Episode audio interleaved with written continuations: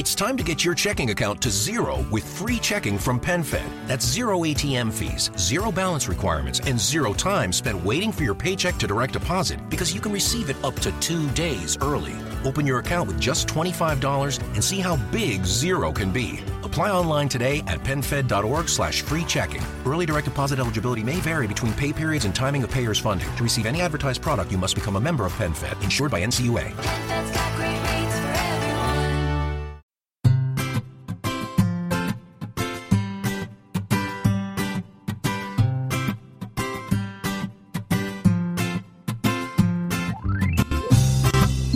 Bienvenidos al capítulo 61 de Perspectiva, un podcast de estrategia empresarial donde analizamos cada semana todas las decisiones y estrategias de las empresas que nos rodean.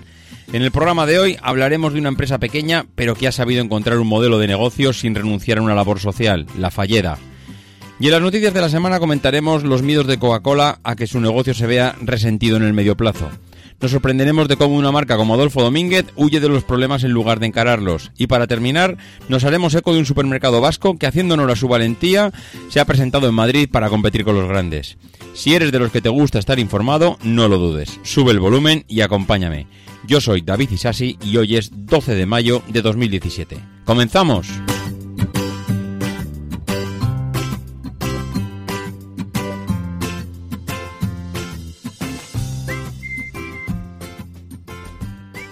Madre mía, cómo voy a disfrutar esta semana con las noticias de las empresas que vamos a comentar. Y sobre todo de la empresa principal, de la Falleda. Porque además he tenido la suerte de visitar la empresa y he de reconocer que me ha impactado, me ha encantado, he conocido su historia y, bueno, entraremos luego en detalle de cómo ha sido esa experiencia y, y qué es lo realmente atractivo de esta empresa que mm, pues, mm, seguramente muchos de vosotros eh, no la conoceréis, los que viváis en Cataluña sí que habéis podido tener la suerte de disfrutar de sus productos, pero los que eh, viváis fuera, pues no, porque no es una empresa grande, no es una empresa con grandes pretensiones, que eso también es verdad que influye mucho, no pretende eh, comerse el mundo, sino que tiene otros objetivos que luego conoceremos. Pero antes de nada, vamos a entrar en harina con las noticias de la semana. Y la primera de ellas, mm, pues nos viene de la mano de Coca-Cola, que aquí sus mm, presidentes, sus directivos, sus CEOs, pues hacen su trabajo y hacen lo que tienen que hacer, que es estar preocupándose por un medio largo plazo en cuanto al producto que distribuyen, que principalmente nosotros, pues que Coca-Cola, que es donde va la mayor parte de los ingresos, el grosso de las ventas lo tiene evidentemente la marca estrella que es Coca-Cola. Bueno, pues la embotelladora europea, Coca-Cola European Partners, Está empezando a avisar que, ojo, que vienen malos tiempos para el producto, es mejor que empecemos a estar atentos eh, para lo que se avecina y empecemos a poner remedios desde ya.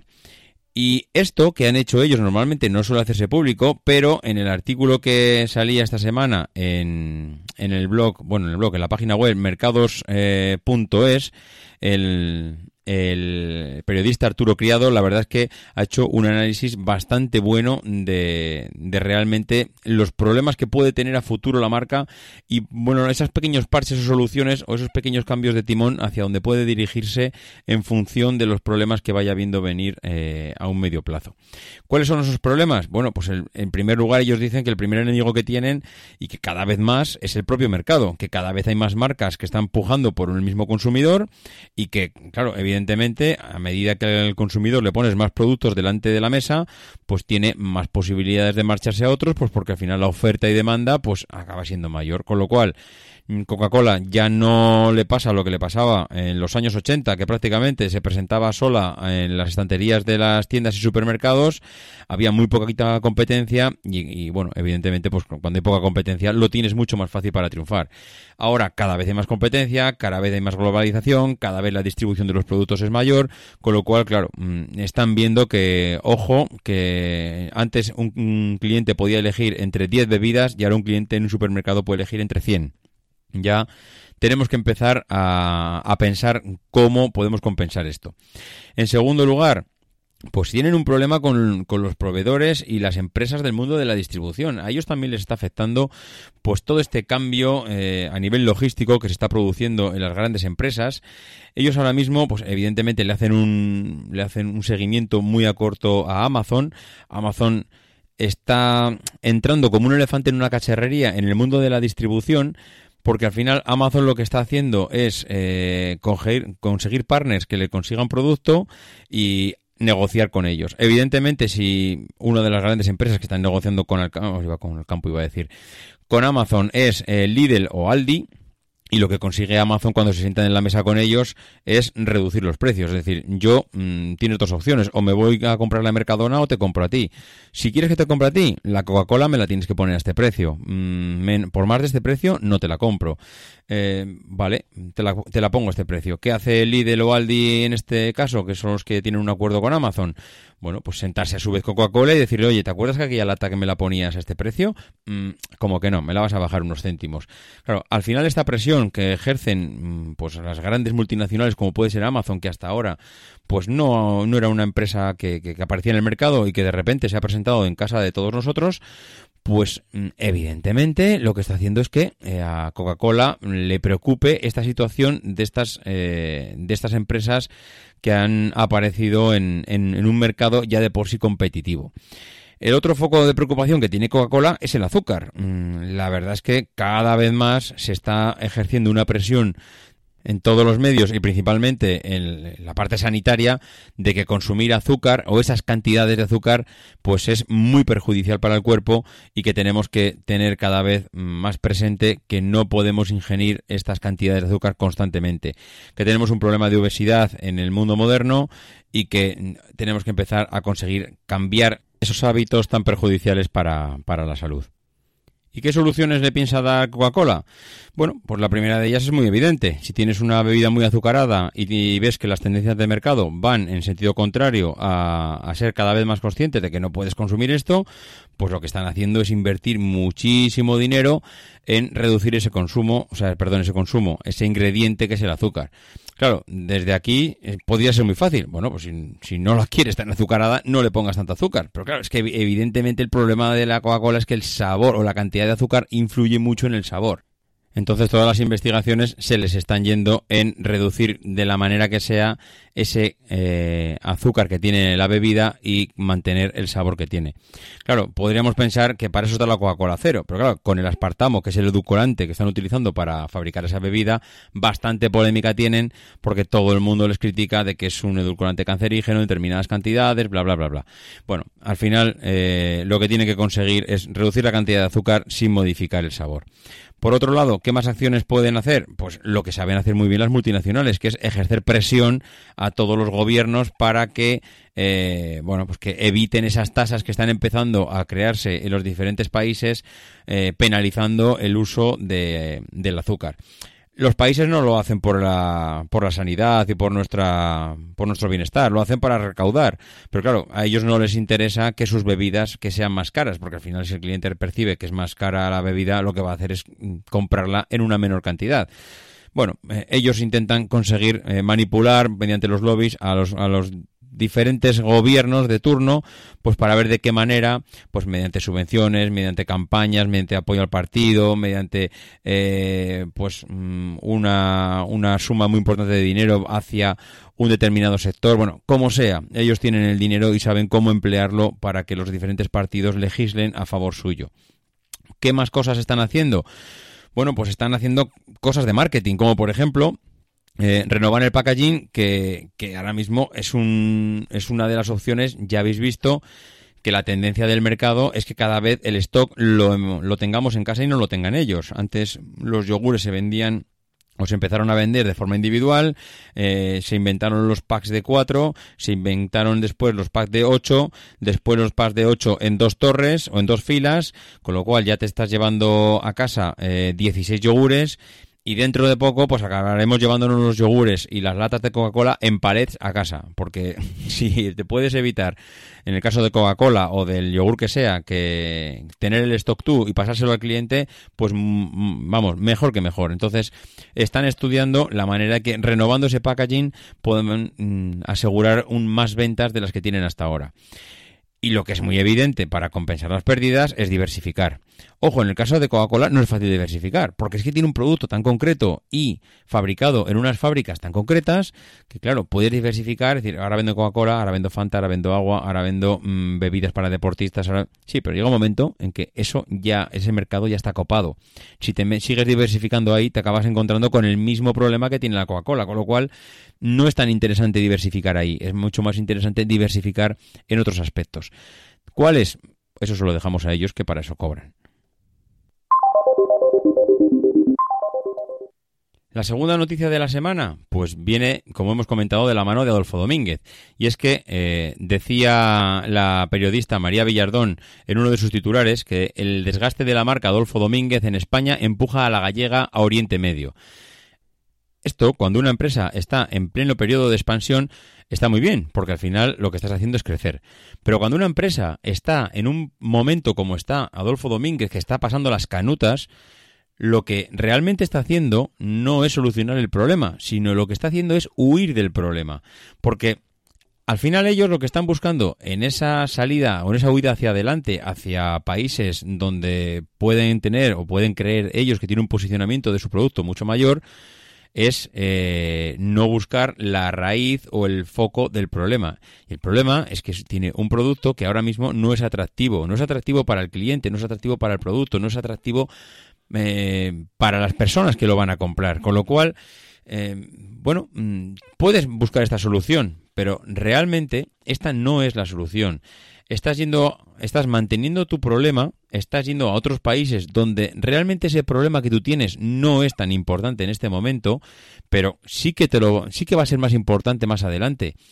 Esto yo lo he visto en otras empresas. He visto empresas que no tenían producto y que lo que lo que hicieron en su día, en vez de hacer un análisis del producto, hacer un análisis del cliente que te compra ese producto, saber el por qué no te lo está comprando, lo que hicieron en su día es no me lo compran aquí, no es problema, me voy fuera y lo vendo fuera. Mm, claro, no invirtieron en innovación, no invirtieron en I+D, no invirtieron en marketing, no invirtieron en lo que tenían que invertir. Lo que hicieron es, mi producto es buenísimo, yo confío en él y como es confío en él, sé que lo tengo que seguir vendiendo y voy a ir allí donde el cliente me lo compre. Claro, el problema es que si el, si el producto que tú tienes tiene un problema de base, más tarde o más temprano, allí donde vayas, ese problema de base va a acabar aflorando. Y en el momento que aflore, te vas a encontrar con el mismo problema que tenías en tu país. Es decir, acabas extrapolando a cualquier país del mundo donde llegues, en cuestión de tiempo, el problema que ya tenías.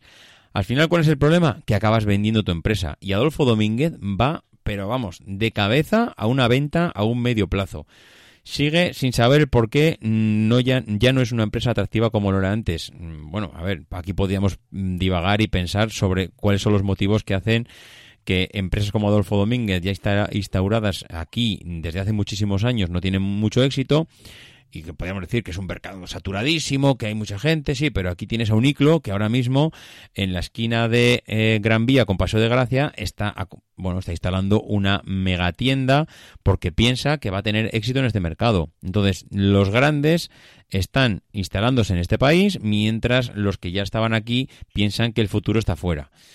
Mm, creo que no es una solución salir a buscar el futuro, o sea, salir a buscar el futuro, salir a buscar a los clientes fuera cuando realmente el problema lo tienes dentro. Más vale mm, sentarte, parar a pensar qué es lo que estás haciendo, pararte a pensar dónde tienes el problema y eh, hacer una, no sé, un reseteo de alguna manera, porque en el corto plazo puede ser que se resientan tus cuentas, pero a largo plazo es posible que haya salvado la empresa.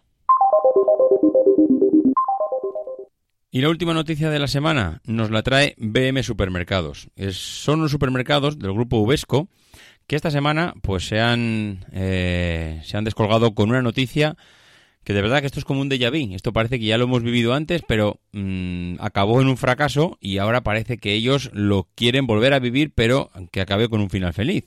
Y es que la, cama- la cadena BM Supermercados, que es una cadena vasca, va a abrir a lo largo de toda esta semana en 16 establecimientos, eh, de los cuales mm, se encuentran casi todos en, en Madrid, en Madrid eh, comunidad autónoma, ¿no? Muchos de ellos se encuentran en la Sierra de Madrid y uno de ellos eh, se encuentra en la capital y dos en Ávila.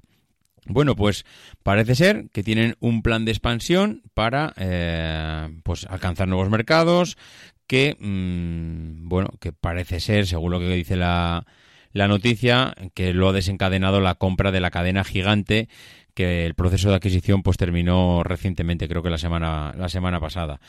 Bueno, pues esto que es una noticia más, que puede parecer, bueno, pues otra empresa que quiere crecer, esto lo hemos visto hace no mucho tiempo, hará 5, 8 años con el grupo Eroski. El grupo Eroski salió del País Vasco con la idea de crecer, de salir fuera de, lo que era su zona de confort para eh, crecer a nivel bestial. Compró Capravo y en la compra de Capravo, pues lo que hizo es eh, todas esas zonas donde Capravo estaba eh, bastante bien posicionada, que eran Madrid, Cataluña, Valencia, pues eh, de repente de la noche a la mañana Eroski empezó a distribuir todos sus productos por allá y empezar a llegar a aquellos clientes que hasta ese momento no llegaban. ¿Qué le pasó a Eroski? Mm, Bueno, pues que fracasó estrepitosamente. Aparte de que la compra le pilló en un mal momento, en un, ciclo económico bastante malo, que le pilló en un ciclo económico de recesión, ah, lo que le pasó es que no consiguió afianzar pues todas esas eh, pretensiones que tenía de crecimiento y tuvo que finalmente meterse eh, pues en una refinanciación de deuda bastante bastante grande. Eh, exactamente lo mismo es que está haciendo mmm, la cadena BM Supermercados exactamente repitiendo los mismos pasos. Empresa de supermercados vasca, evidentemente no tan grande como Eroski. Supongo que eso también influirá a la hora de bueno de, de valorar una, una, compra como la que han hecho de la cadena gigante que estaba a punto de entrar en concurso a acreedores pero que bueno entiendo que han comprado barato cosa que él no hizo lo mismo Eroski en su día. Eh, Eroski compró caro y lo, pagó, lo acabó pagando caro. Y BM Supermercados entiendo que lo que ha hecho es comprar muy barato. Una empresa estaba prácticamente eh, bajando la persiana y lo que está haciendo es utilizar toda su red de distribución pues para posicionarse allí donde no lo estaba. Mm, bueno, me parece curioso que algo que alguien ya empleó como una solución hace tiempo para diversificar, para ampliar, para mm, expandirse, otros mmm, ocho años después o diez años después van a repetir exactamente los mismos pasos con el mismo objetivo. Eh, abrir fronteras, expandir su empresa, crecer, bueno, mm, salir de su zona de confort mm, para intentar eh, acercarse a los grandes, a unos grandes que precisamente están donde van ellos. Recordemos la expansión de Mercadona, recordemos eh, los últimos movimientos del Corte Inglés, recordemos, bueno, todos, Lidl, Día, bueno, todos. Es que hay tantísima competencia allí donde se va a posicionar BM Supermercados que realmente desde, desde fuera da la sensación de que esto ya no queda mercado donde abrir. Mm, pues algo que todo el mundo pensaríamos que no hay manera de meter ya la cabeza ahí, ellos piensan que sí, que sigue habiendo eh, el mercado de proximidad, ese mercado mmm, donde no vas a rellenar el carro de la compra para todo el mes, pero sí vas a bajar a, bueno, a hacer la compra a, en el supermercado de barrio, en la zona de tu barrio, sí se va a llenar de esas personas que en el día a día bajan a hacer una, una pequeña compra pues para, para abastecerse pues para uno o dos días a lo sumo. Curioso, curioso verlo porque, como ya os comentaba antes, es algo que, que da la sensación de ser un déjà vu, algo que ya hemos vivido antes y, vamos a ver si esto acaba igual o tiene un final feliz. Y en la empresa de la semana, como comentaba al principio, un caso que realmente es pues muy impactante.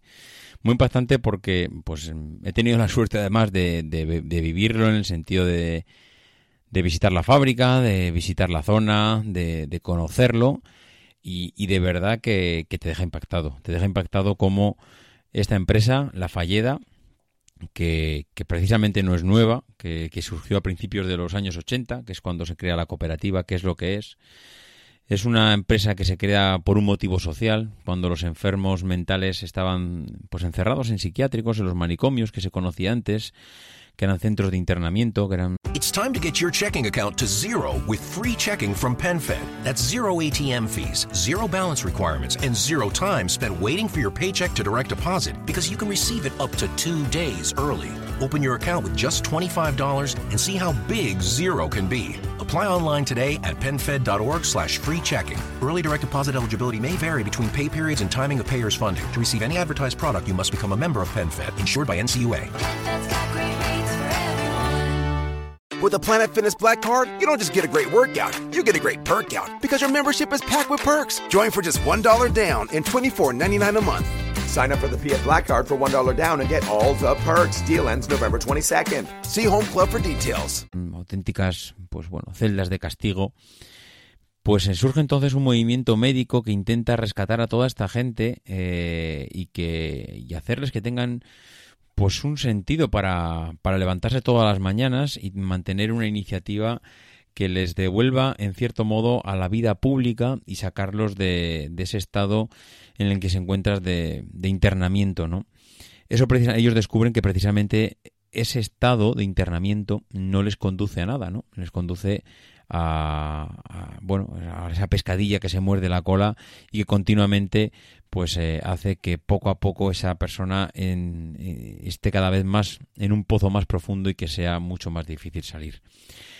Bueno, eh, el fundador de todo esto, mm, pues tiene nombre de fundador, se llama Cristóbal Colón. Cristóbal Colón es el, fundador del- de este proyecto, es quien le dio vida con ayuda a- de las personas de la zona y que él mismo explica en uno de los vídeos cuando estás allá cómo, bueno, cómo le dio vida a todo este proyecto y cómo eh, al final de un proyecto social salió una empresa tremendamente rentable y que está compitiendo mm, en el tú a tú, en el mundo de, de los eh, procesados lácteos, eh, pues con Nestlé o con el grupo Danone y que pues se parte la cara todos los días en los supermercados de, de toda Cataluña y que creo que ahora tienen intención de, saltar y dar el salto a las Islas Baleares y, en Andorra.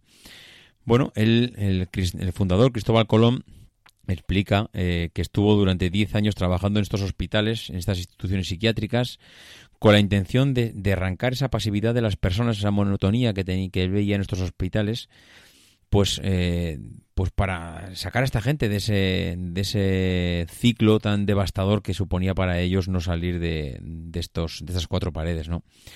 Al final, eh, ¿qué es lo que hace para, para intentar sacar a esta gente de ahí? Porque se da cuenta que, que no funciona. Bueno, pues él se coge y se presenta en Olot. Eh, él venía de fuera, prácticamente no hablaba catalán. Y eh, se presenta a finales del 81, inicios del 82, con el doctor Turrell, en, que es el jefe de psiquiatría de la comarca de Olot. eh, y se presentan en, en el ayuntamiento y dicen, oye, pues vamos a ver con quién podemos hablar aquí. Y consiguen hablar con el alcalde de, el alcalde de Olot, ¿no? que es una de las poblaciones más importantes de la Garrocha. Bueno, pues en aquel momento le explican al alcalde de Olot cuál es el proyecto. Dice, mira, queremos montar una empresa aquí, en la zona de la Falleda, eh, pues para coger a las personas con discapacidad física o psíquica y que se sientan integradas en la sociedad y que participen de un proyecto que en cierto modo va a servir de dos cosas. Primero, para generar una empresa, para generar puestos de trabajo y segundo, para intentar pues que estas personas tengan un sentido cuando se levantan de la cama por las mañanas. Bueno, mm, yo me imagino que la cara del alcalde en aquella época tuvo que ser un poema, porque al final una persona que viene de fuera, que se llama Cristóbal Colón y te dice que quiere sacar a estas personas con esta discapacidad de los, de los psiquiátricos para montar una empresa, pues hombre, mm, seguramente eh, la primera respuesta fue de, oye, cuéntame algo más de esto porque no termino de comprender cómo lo quieres hacer. Bueno, pues al final parece que consiguen convencer al alcalde y, y empieza a arrancar el proyecto. En el año 84, con la colaboración también de la Administración Pública y las entidades bancarias, que ya me imagino también a mí mm, presentarse dentro de sentarse en los bancos pues para conseguir esa financiación que requiere montar una empresa mm, pues mm, con este bagaje detrás, ¿no? No, no vienes con los eh, con una selección de personal, con las mejores personas que has fichado para tu empresa, no, vienes con, con personas con muchos problemas y le estás planteando un banco que te dé dinero para sacar adelante esa empresa.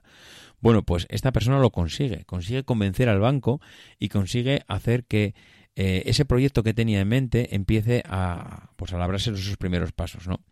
Bueno, él adquiere una finca agrícola, el Casals, con la intención de centrar todas esas actividades em- empresariales que él tiene eh, en el ámbito agropecuario, pues para mm, que se centren todos ahí y que él también entiende que son actividades que por la propia cultura de la comarca pues van a encajar y van y, y aquello va a salir adelante porque al final él lo que quiere es a base de agricultura y ganadería que esas personas eh, se familiaricen con ciertos trabajos que sean asumibles para ellos.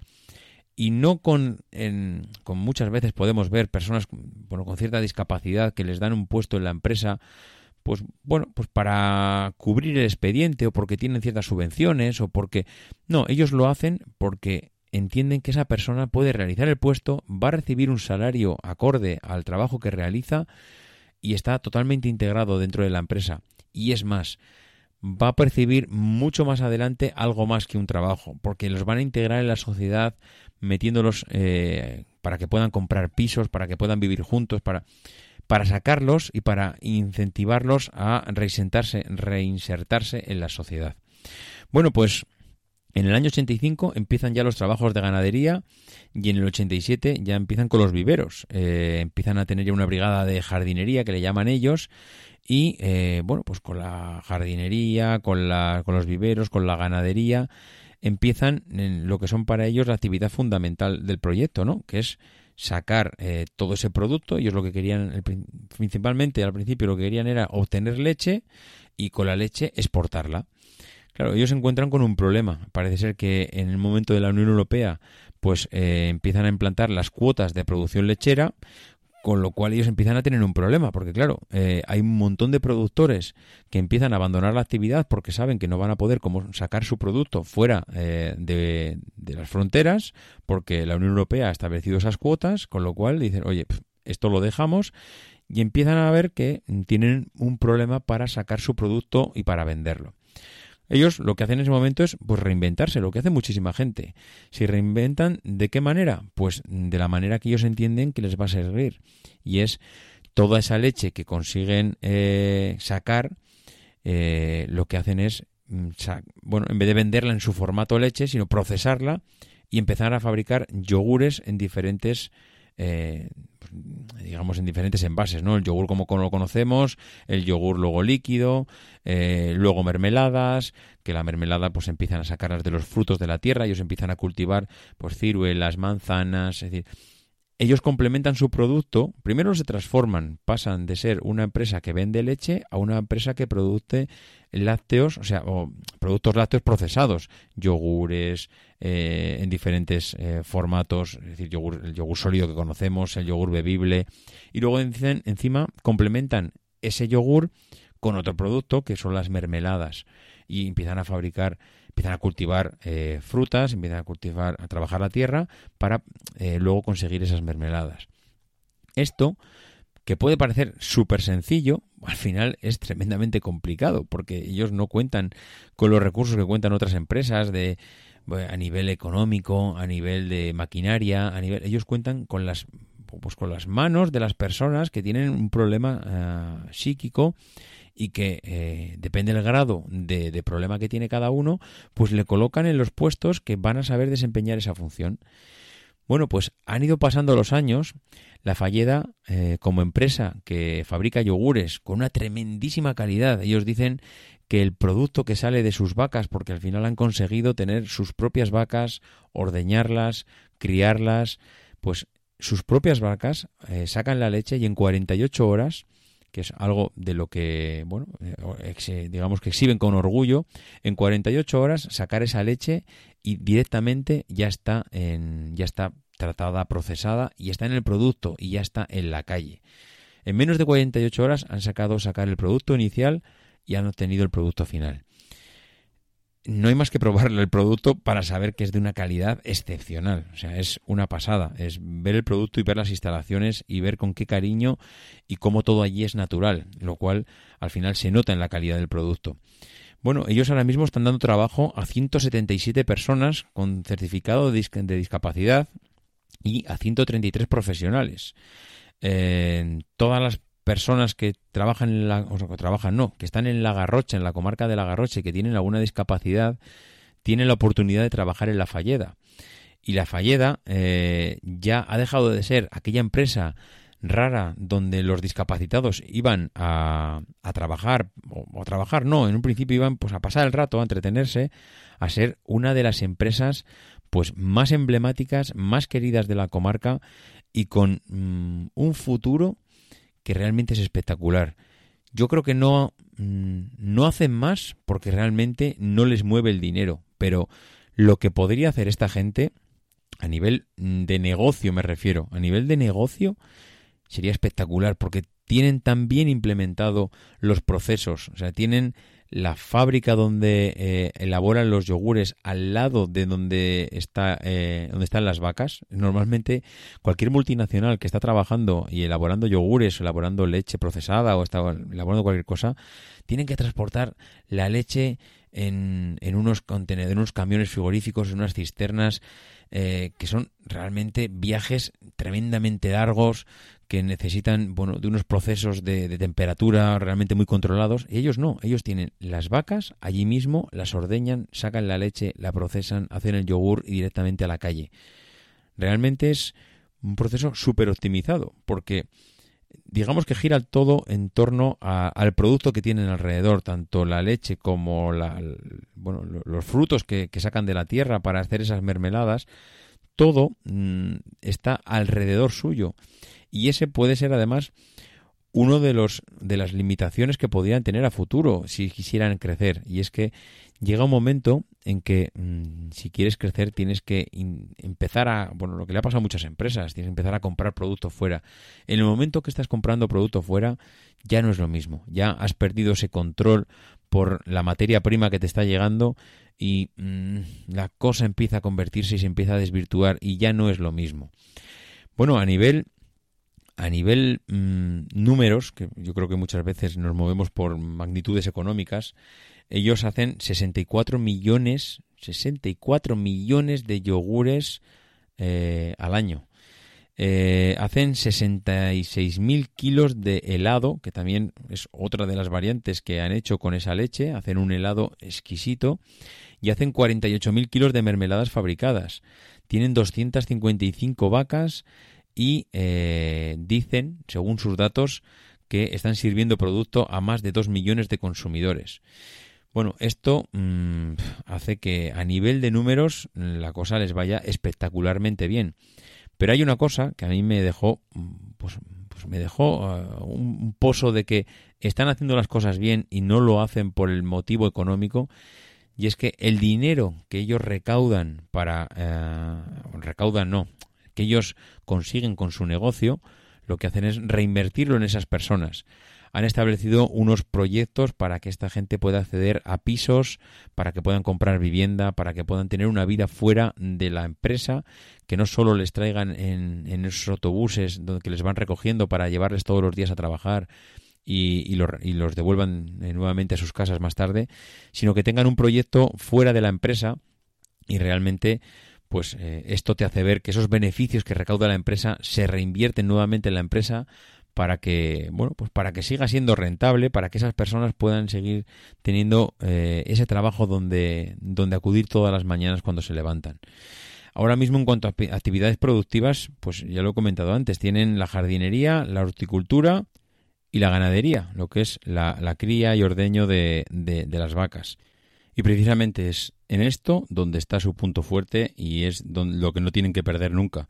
Ese contacto con el medio natural, ese tener línea directa con la naturaleza, con la materia prima que necesitan en sus productos, porque eso hace que eh, su producto esté por encima de la calidad de lo que ofrecen los demás. Y eso tanto las personas de, de allá de la comarca como todas aquellas a donde llegan con su producto, pues hace que, que lo valoren y que, y que en a largo plazo pues se note en, en las ventas. Esto puede parecer que, bueno, pues hoy hemos salido una empresa local, pequeñita, que no tiene mucha repercusión, pero sorprendentemente, y la verdad es que pues es así, no me invento nada, eh, se han publicado, mm, bueno, pues cientos de estudios de la falleda, de cuál ha sido eh, el modelo de negocio, cómo han llegado donde están ahora.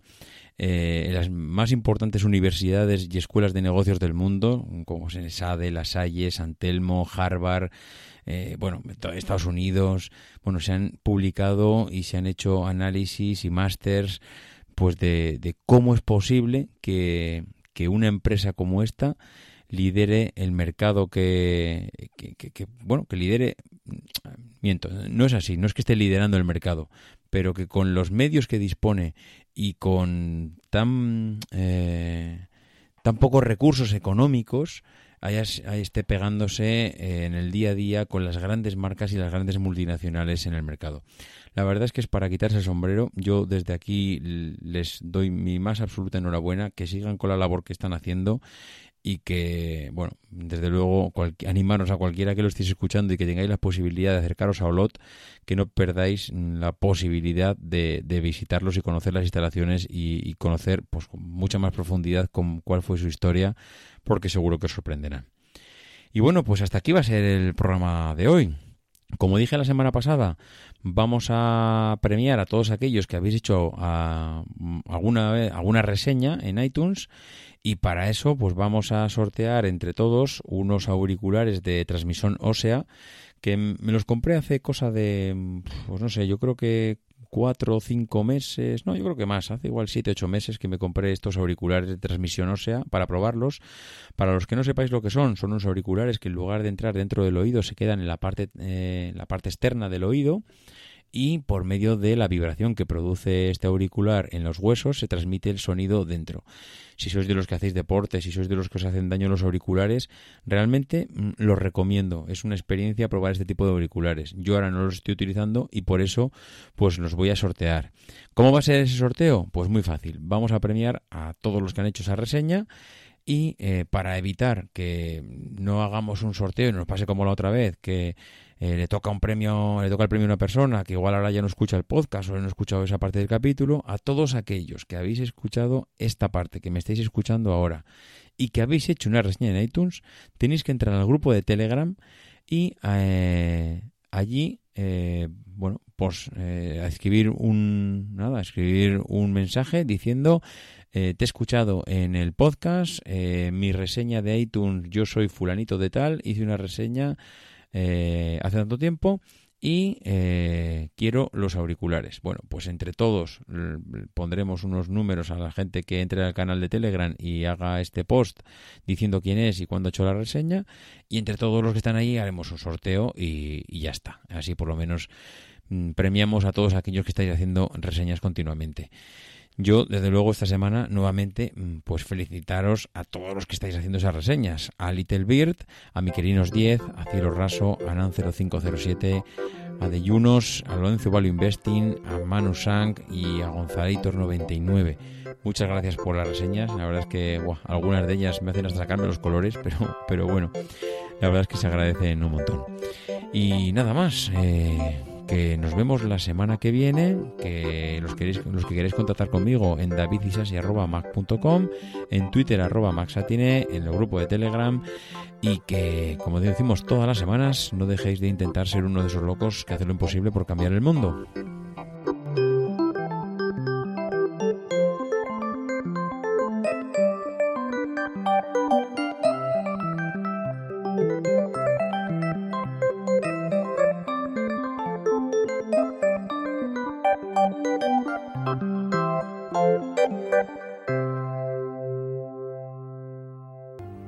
People who are crazy enough to think they can change the world are the ones who do.